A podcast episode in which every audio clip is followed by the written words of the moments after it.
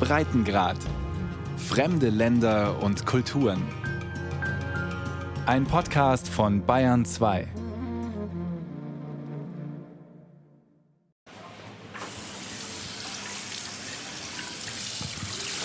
Güneş spült eine Teekanne nach der anderen. Sie arbeitet in der Küche eines Cafés in Diyarbakir, eine Stadt im Südosten der Türkei.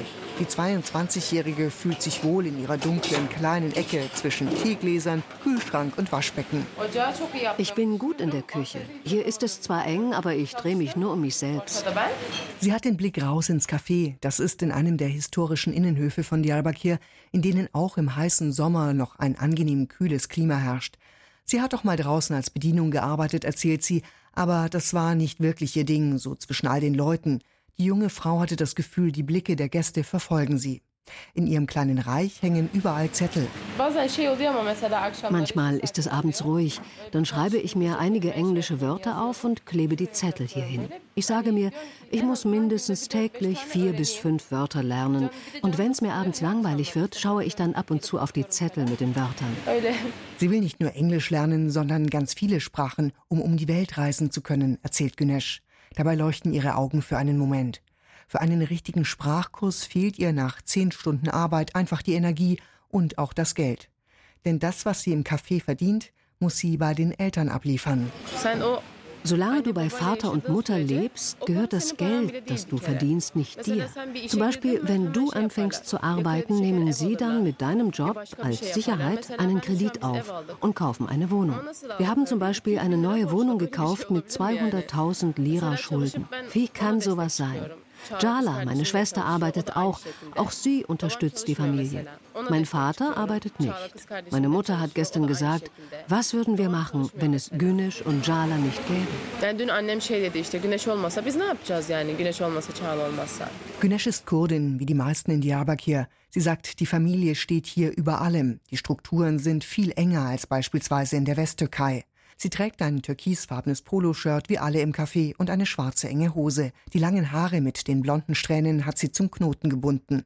Für ein paar Minuten hat sie sich an einen Tisch gesetzt. In anderen Ländern wohnen Frauen in ihrem Alter unter solchen Bedingungen schon alleine oder in einer WG. Für sie undenkbar. Es würden Sprüche kommen wie, was denken denn die Leute? Du setzt deinen Ruf aufs Spiel. Was ist denn passiert, dass Sie dieses Mädchen haben gehen lassen? Sie denken gar nicht darüber nach, dass wir auch Rechte haben könnten. Wenn hier zum Beispiel ein Kind mit seiner Familie Streit hat, ist immer das Kind schuld. Denn du musst tun, was Vater und Mutter sagen, weil sie ja nur dein Bestes wollen.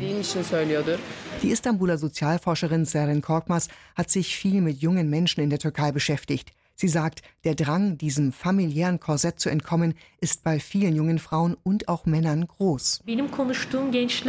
In meinen Interviews mit jungen Menschen habe ich den Trend beobachtet, dass sie heiraten wollen. Sie denken ernsthaft darüber nach, durch eine Heirat ein selbstständiges Leben mit eigener Wohnung führen zu können. Für Güneş, die junge Küchenkraft aus dem Café in Diyarbakir, kommt das nicht in Frage.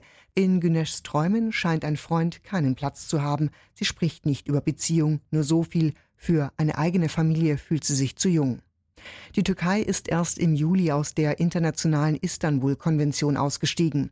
Sie sollte Frauen auch in der Türkei vor Gewalt durch Männer auch aus der eigenen Familie schützen und sie gleichstellen. Man hätte daran festhalten müssen, sagt sie vorsichtig.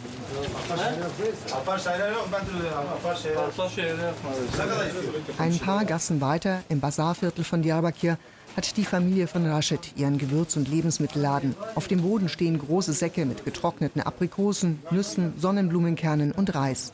Zimt, Kreuzkümmel und der kräftig rote Pulbiber sind in großen Dosen im Regal.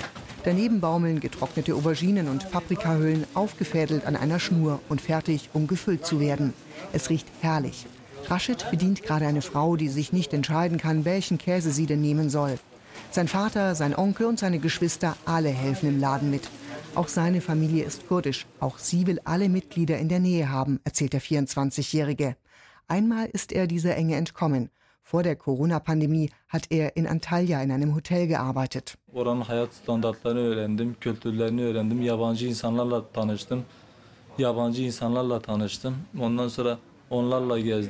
Da habe ich Menschen aus anderen Ländern kennengelernt und einiges über deren Lebensverhältnisse und deren Kultur erfahren. Ich bin mit ihnen rumgezogen, mit Leuten aus der Ukraine, aus Russland, aus der Schweiz oder aus Deutschland. Ich habe Freundschaften geschlossen, auch mit vielen Türken. Ich wollte ständig dazulernen. Alles war fremd und neu.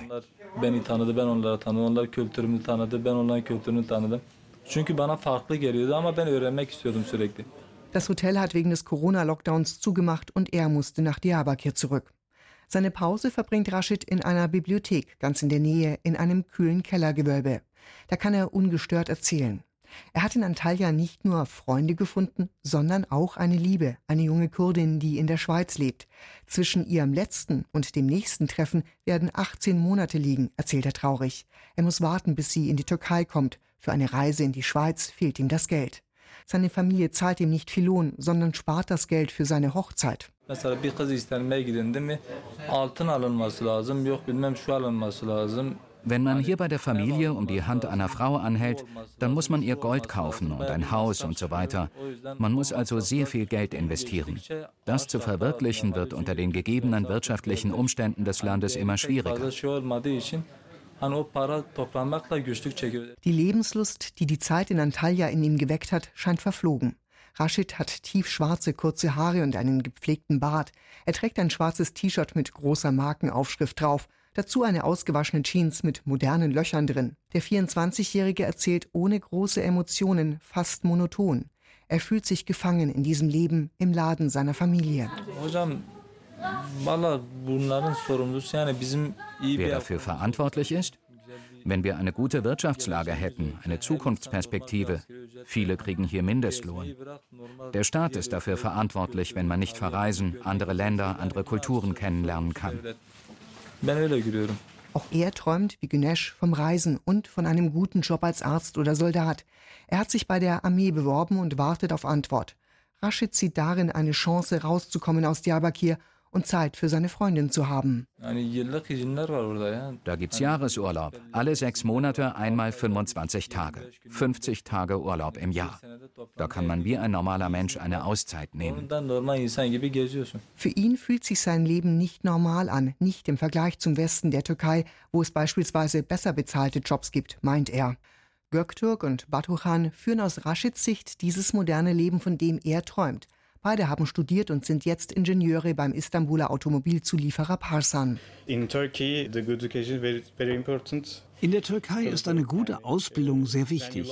Wenn du die nicht hast, ist es wirklich richtig schwer, einen Job zu finden. Maybe it's really hard. And maybe not only that, you know, since uh, the universities that we are graduated from, so they are. Uh, Und nicht nur das. Die Unis, an denen wir studiert haben, das sind echte Top-Unis. Und in der Türkei haben zwar viele Englisch gelernt, aber sie sprechen es nicht sehr gut. Wenn man in einem internationalen Unternehmen wie Parsan hier arbeitet, dann verbessert man sein Englisch ständig, weil man einfach die ganzen technischen und wirtschaftlichen Sachen auf Englisch bespricht. Und sowas kann natürlich auch ein entscheidender Faktor für die Unternehmen hier sein.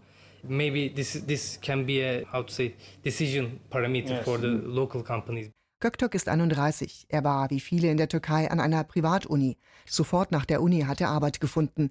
Allerdings verlangen viele türkische Unternehmen, dass ihre Mitarbeiter rund um die Uhr sieben Tage die Woche zur Verfügung stehen. So war das auch in seinem ersten Job, erzählt er. Jetzt haben die beiden eine 45-Stunden-Woche und die Wochenenden in der Regel frei. Die beiden jungen Männer sitzen in einem modernen Büro. Das Gebäude ist neu. Parsan ist ein türkisches Vorzeigeunternehmen. Batuhan ist seit drei Jahren dort. Ich verdiene 7000 Lira, aber wenn ich darüber nachdenke, eine Wohnung zu kaufen oder in Europa Urlaub zu machen, ist das wirklich schwer wegen des Wechselkurses. 7000 Lira, das sind aktuell noch rund 700 Euro im Monat. Die türkische Währung hat in den letzten Jahren massiv an Wert verloren. Die Inflation liegt aktuell bei knapp 20 Prozent. Der 30-Jährige denkt noch nicht ans Heiraten, will sich erst auf seine Karriere konzentrieren, sagt er. Also meine Familie kann mich da unterstützen. Sie sagen immer, wir richten deine Hochzeit aus und helfen dir bei einer Wohnung. Wenn ich das alleine stemmen müsste, könnte ich das auch schaffen, aber auf keinem uh, hohen Niveau, eher auf mittlerem uh, oder sogar auf noch niedrigerem Niveau. Auch Batuhan ist also noch von seiner Familie abhängig. Sein Kollege Göktürk arbeitet schon seit sechs Jahren bei dem Istanbuler Automobilzulieferer. Er ist verheiratet und verdient umgerechnet etwa 1000 Euro. In case of Turkey, actually this level is not so high, if you ask me, because uh, in der Türkei ist das nicht so viel, wenn du mich fragst, denn die Ausgaben sind extrem hoch wegen des Wechselkurses. Wenn du dir jetzt ein Auto oder eine Wohnung kaufen willst, ist das unmöglich. Ich hatte Glück. Ich habe mein Auto vor vier Jahren gekauft und es eben erst ganz abbezahlt. Aber ich kann nicht mal dran denken, mir jetzt ein anderes zu kaufen. But uh, right now I'm just not thinking of uh, buying another one. Viele ihrer Freunde von der Uni sind ins Ausland gegangen, nach Amsterdam, nach Tschechien oder Deutschland. Da verdienen sie deutlich mehr Geld, erzählt Göktürk. Am Anfang meiner Karriere hatten wir alle dieselbe Idee. Erfahrung bei Firmen im Ausland zu sammeln. Wenn man danach in die Türkei zurückkehrt, kommt man leichter in eine höhere Position. Aber bei Parsan sind wir ständig in Kontakt mit ausländischen Firmen. Und dann spielen natürlich Familie und eine Lebenspartnerin eine Rolle. Darum habe ich bis jetzt nie ernsthaft darüber nachgedacht. Aber natürlich hat man die Möglichkeit immer im Hinterkopf. 70 Prozent der jungen Menschen in der Türkei wollen ins Ausland, haben die Studien von Seren Korkmaz ergeben. Viele verdienen in der Türkei nur Mindestlohn, der liegt bei knapp 300 Euro. Andere haben nur Gelegenheits- oder Saisonjobs im Tourismus. Und fast jeder vierte Jugendliche ist arbeitslos. Die jungen Menschen sind arbeitslos und schauen deswegen mit Sorgen in die Zukunft. Und sie haben nicht nur ökonomische Bedenken, sondern auch politische. Das heißt, wir haben es mit jungen Menschen mit ungewisser Zukunft zu tun, die besorgt und deshalb sehr gestresst sind. Der Istanbuler Student Doruk ist politisch. Und wie? Das überrascht ihn manchmal selbst, wenn er sich beispielsweise abends mit Freunden trifft. Ganz egal, worüber wir anfangs geredet haben, nach drei bis vier Minuten wurde es politisch und es ging immer um unser Land. Man kann dem nicht entkommen. Und das verursacht Stress, wenn auch nur unterbewusst, weil man sich den Luxus einfach nicht leisten kann, nicht über Politik zu reden. Er studiert an der renommierten Bosporus-Universität in Istanbul. Die kommt Anfang des Jahres in die Schlagzeilen wegen Protesten gegen den neuen Rektor Melibulu. Die Universitäten gehören uns. Wir wollen keinen Treuhänder. Melibulu ist nicht unser Rektor, skandieren die Studenten. Der türkische Präsident Erdogan persönlich hat Bulu dem Kollegium und den Studenten vor die Nase gesetzt. Die empfinden das als Angriff auf die als sehr liberal geltende Uni. Bisher wurde der Rektor immer aus den eigenen Reihen gewählt. Es gibt zig Festnahmen, manche Studenten sitzen wochenlang im Gefängnis. Auch Doruk engagiert sich bei den Protesten.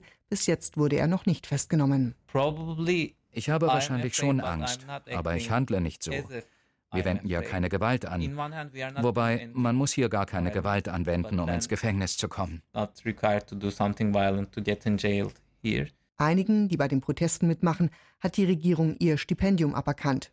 Dorduks Job bei den Widerständlern an der Uni ist es, Ersatzgelder einzutreiben. Wir haben Gruppen von früheren Uni-Absolventen, die 20, 30 Jahre älter als wir sind und Geld haben. Die helfen uns.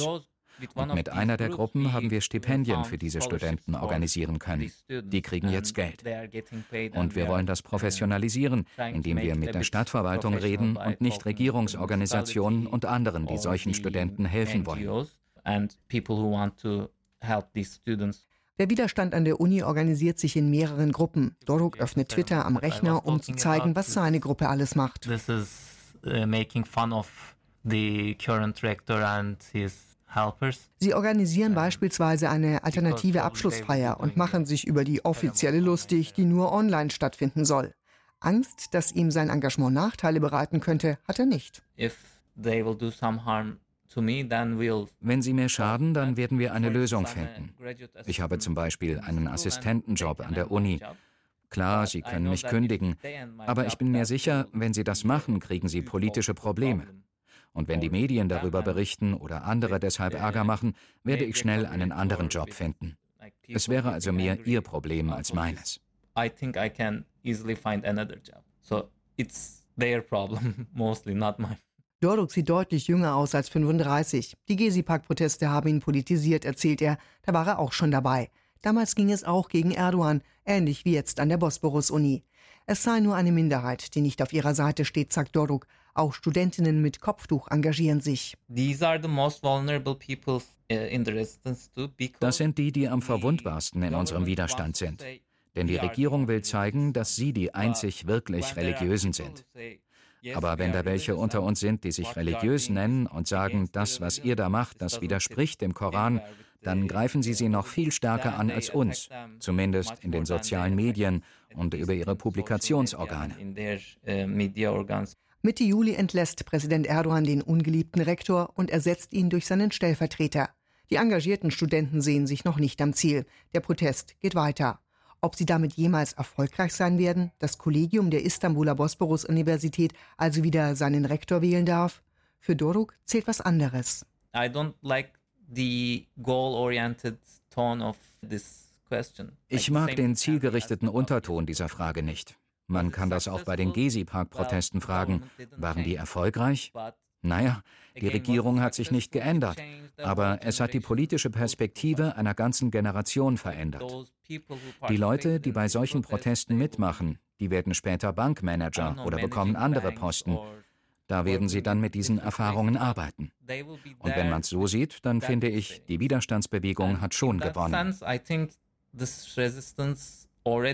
Doruk liebt die politische Diskussion. In eine Partei einzutreten, kommt für ihn aber aktuell nicht in Frage. Die Sozialwissenschaftlerin Seren Korkmaz sagt, die etablierten Parteien sprechen die jungen Leute einfach nicht an.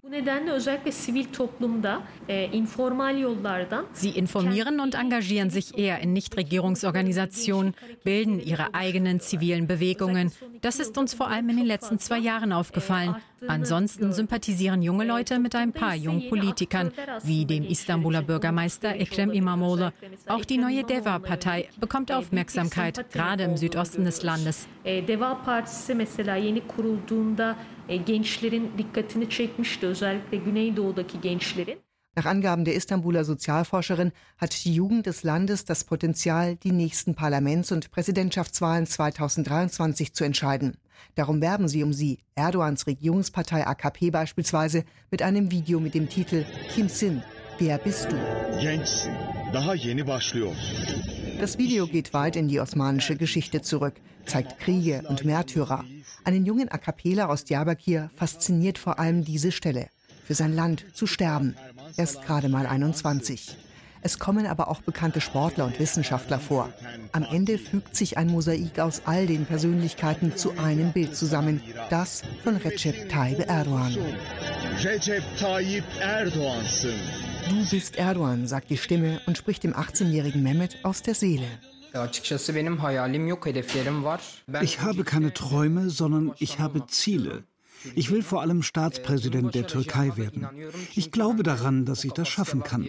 Selbstverständlich ist das schwierig, denn wir aus dem Osten haben im Gegensatz zu denen aus dem Westen meist weniger vorzuweisen, obwohl man sollte da keinen Vergleich ziehen. Aber es ist Realität. Der Osten des Landes ist unterentwickelter als der Westen. Er ist AKP-Mitglied in Diyarbakir, wie seine ganze Familie. Hier hat allerdings die pro-kurdische HDP eine große Anhängerschaft. Das ist nicht leicht, erzählt er. In dem Umfeld, in das ich hineingeboren wurde, wurde ich leider immer diskriminiert und beleidigt. Jeden Tag hat es Streit gegeben. Zum Beispiel beim Fußball im Ort. Und wir Türken lieben den Straßenfußball. Da haben sie mich nie mitspielen lassen. Wenn ich wo reingekommen bin, haben sie gesagt, schau, da kommt der Erdogan-Sohn der AKPler. Er hat sich nicht beirren lassen, sagt er. Mehmet hat sich eine große Tolle aus seinen schwarzen Haaren frisiert, was sein kantiges Gesicht noch mehr betont. Er trägt ein helles Hemd zur schwarzen Hose und weiße Turnschuhe, sauber geputzt.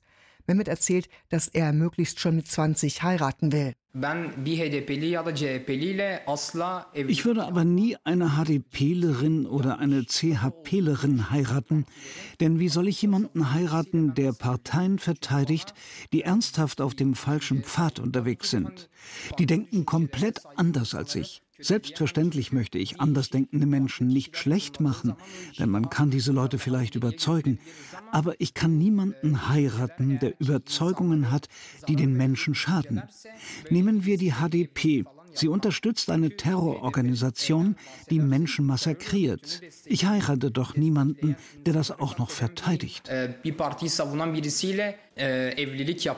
Nur Seher ist erst vor zwei Wochen in die AKP eingetreten. Die 20-Jährige hat fast immer, wenn sie erzählt, ein warmes Lächeln im Gesicht. Das ist umhüllt von einem weißen Kopftuch. Sie kann sich durchaus vorstellen, sich in ein Mitglied einer Oppositionspartei zu verlieben. Warum nicht? Jeder hat seine eigenen Überzeugungen. In meiner Familie zum Beispiel haben wir auch alle unsere eigenen Ansichten. Nur weil ich die AKP wähle, kann er mich nicht kritisieren und nur weil er die CHP wählt, kann ich ihn nicht kritisieren. Das wäre ja ungerecht. In die republikanisch-sozialdemokratische CHP würde sie selbst nicht eintreten. Sie hat schlechte Erfahrungen gemacht, als sie sich schon als Kind fürs Kopftuch entschieden hat, erzählt sie und verbindet das mit der CHP. Als ich damals so in die Schule gegangen bin, bin ich abgewiesen worden. Ich wurde diskriminiert. Es gab eine Zeit unter der CHP, da konnten verhüllte Frauen keine Schule oder Universität betreten. Deshalb bin ich keine CHP-Anhängerin. Man muss doch sein Leben frei gestalten können. Wer will, trägt Minirock und wer nicht will, Hose oder einen langen Rock. Auch sie ist Kurdin. Die pro-kurdische HDP ist ihr aber zu sehr auf Ethnie ausgelegt, meint sie. Ihr Traum ist Pilotin zu werden, aber das lässt sich schwer mit ihrem Wunsch nach einer eigenen Familie vereinen. Darum plant die 20-Jährige jetzt erstmal Technical Engineering zu studieren und vielleicht eine Weile im Silicon Valley in den USA zu arbeiten. Danach könnten dann Kinder kommen. Ehrlich gesagt, mir gefällt der Gedanke nicht, mein Kind einem anderen anzuvertrauen. Das werde ich wahrscheinlich nicht machen. Ich werde also weder einen Babysitter anheuern noch das Kind in die Hände meiner Familie geben. Bei dieser Entscheidung spielen auch die vermehrten Nachrichten über den Missbrauch von Kindern eine Rolle. Ich will mich lieber selber um mein Kind kümmern. Wahrscheinlich würde ich eine berufliche Auszeit nehmen. Mein Mann soll helfen. Wäre ehrlich gesagt schön, wenn er mich dabei unterstützt. Zum Beispiel, indem wir die Kinder abwechselnd betreuen.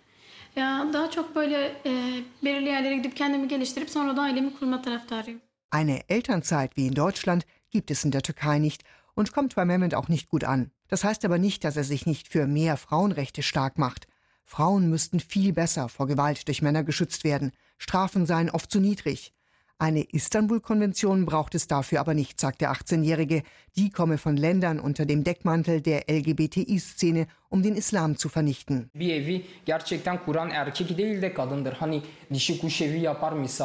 Es ist die Frau, nicht der Mann, die das Heim gründet. Schließlich sagt man ja, das Nest baut das Weibchen. Meine Mutter, meine ältere Schwester oder jemand anderes brauchen keine Istanbul-Konvention, um auf der Straße ungestört herumlaufen zu können. Wir müssen sie sowieso schützen. Staatspräsident Erdogan und andere Politiker betonen immer wieder die Bedeutung der Frau.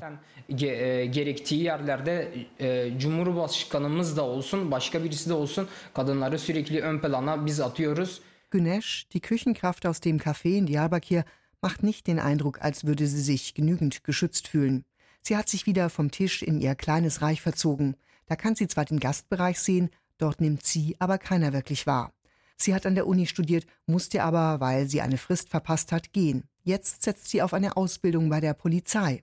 Die wäre wohl nicht in Diyarbakir, so käme sie also endlich weg von der Familie. Dass sie dann vielleicht auch gegen protestierende Studenten wie Doruk vorgehen müsste, darüber hat sie sich bis jetzt keine Gedanken gemacht. Görevimi yaparım yani. Yapılması gerekeni yaparım. Doğru olanı yaparım. Onlar yanlış bir şey yapıyorsa ben ich würde meine Pflicht erfüllen. Ich würde das tun, was getan werden muss, was richtig ist. Wenn jemand was Falsches macht, kann ich das nicht ignorieren. Also, ich würde tun, was ich tun muss.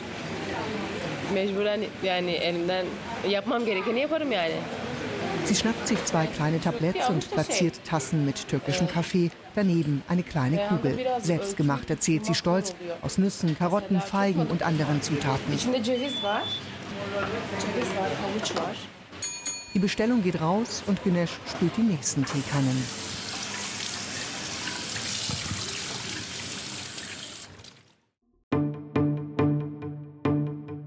Jetzt neu. der Kanzlercast. The proof of the pudding is the eating. Zum Schluss werden uns die Menschen fragen, geht es Deutschland in einigen Jahren besser als heute? Eine Podcast-Serie, die die Geschichten aller Kanzler der Bundesrepublik Deutschland erzählt und warum sie bis heute wichtig sind. Wie kam es zu dieser Entwicklung? Von Adenauer bis Merkel. Von der Westbindung bis Wir schaffen das. Es wäre doch komisch, wenn in dem Amt des deutschen Bundeskanzlers jemand säße, der wie eine Maschine funktioniert. Ein Podcast über das wichtigste Amt in Deutschland und seine Geschichte. Und darüber, wie wir wurden, was wir sind. Und nun noch eins. Sie meinen, die Wahl zum Bundestag ginge Sie nichts an? Sind Sie sich wirklich der Tragweite solcher Worte bewusst? Den Kanzlercast gibt es jetzt überall, wo es Podcasts gibt.